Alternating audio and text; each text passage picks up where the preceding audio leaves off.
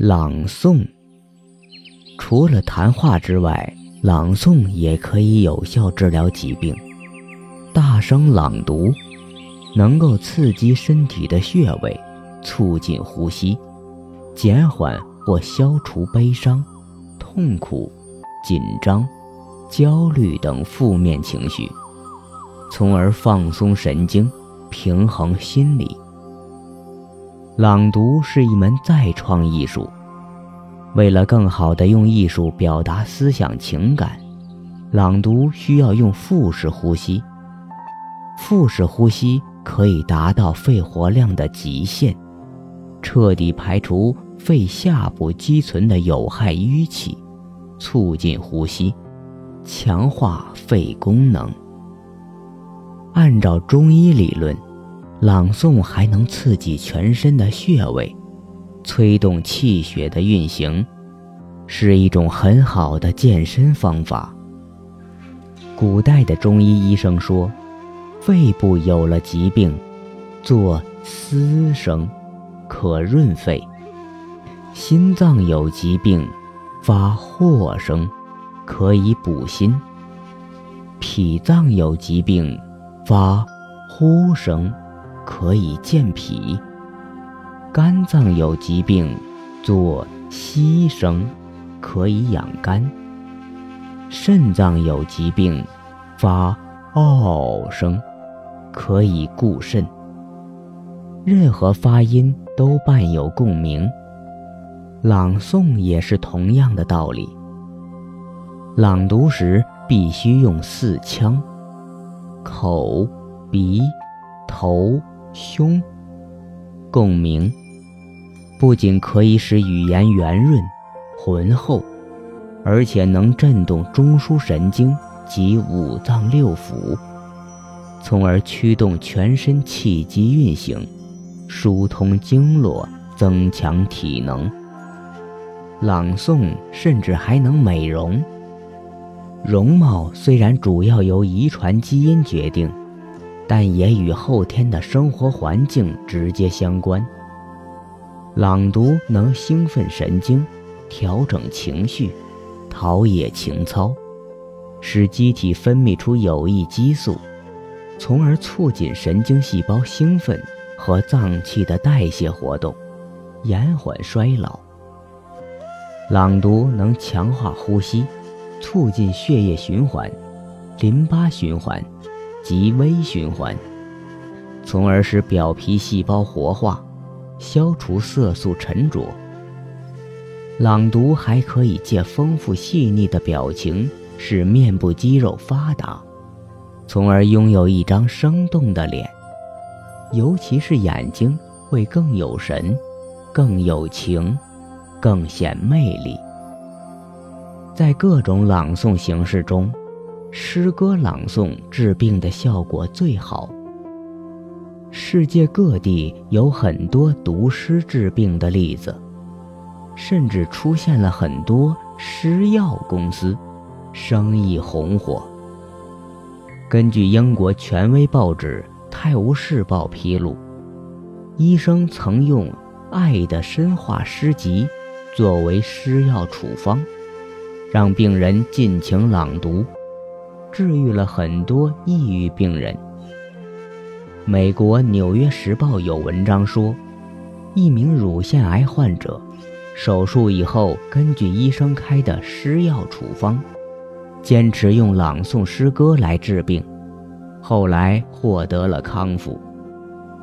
在意大利，诗人绝大多数写诗不为稿酬，而是用写出的诗消愁。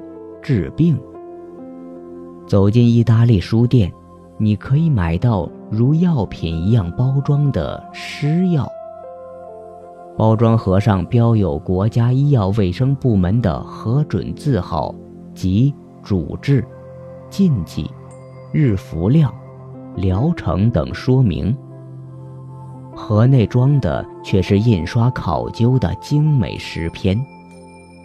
让病人买回家大声朗读，用以主治失眠、健忘、多疑、食欲不振、情绪紊乱、神经分裂、抑郁症等。意大利还有很多家施药研究中心、施药有限公司，生意非常红火。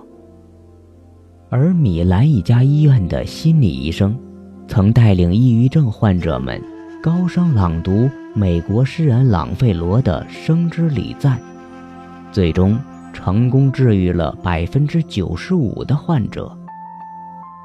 在我们大声朗读诗歌的时候，思维处于活跃状态，读诗时的反复吟咏，会使大脑皮层激起层层感情涟漪。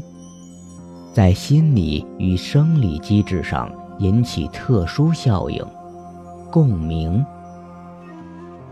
朗读能使心境与清新、美好、宏大、幽深的诗境融为一体，使心情完全沉醉于诗境的健康情绪中，自然而然地冲洗掉一些心理疾病的隐患。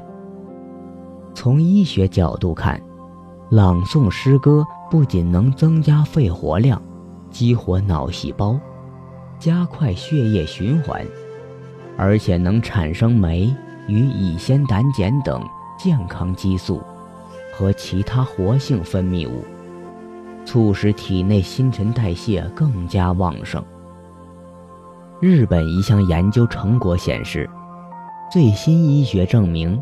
人在大声朗读时，副交感神经会加强工作，大脑得到放松，心情也就爽快了。据日本专家测定，朗读二十分钟可以使全身增加百分之十的热量消耗，持之以恒可以起到减肥的功效，高血压也会降低。朗读还会引起胸腹之间的横膈肌上下大幅运动，从而促使肺吐纳更多的空气，这就是腹式呼吸。横膈肌运动幅度很小，难免有空气残留肺中不能充分排除。朗读时，尤其是遇到长句子，肺会彻底排空。转入下一吸气动作时，就可以吸入更多的新鲜空气。目前，在日本，越来越多健身者投身于这种新颖的、既健体又健心的活动。日本广播公司十年前创办的朗诵函授中心，至今共向4.2万余名求教者提供了朗诵技巧辅导。其中半数以上系六十岁以上的老年人，许多退休老人把自己的朗诵录入磁带寄往中心，然后由教师修正，由此学员们的朗诵技巧渴望不断的提高。兵库县老年朗诵队经常为残疾人，特别是盲人做表演。有趣的是。该队最受欢迎的节目是儿歌朗诵。名古屋的中风患者朗诵队更是举世无双。据悉，所有队员都曾由于脑血栓而出现语言障碍，而且几乎全是七十岁上下的老年人。中风引发的功能丧失，使他们不得不像牙牙学语的幼儿那样。对口型、发音素，完全从头学起。他们慢慢的通过朗诵重获了健康，变得更加自信和自尊。日本人之所以对朗诵如此情有独钟，就是因为健康学家们认为，朗诵有如歌唱，有增强肺功能的功效。朗诵注重集体配合，因而活跃了社交生活，对心理健康自然也有益处。朗诵还可以帮助朗诵者，特别是老年人回忆美好时光，带来精神愉悦。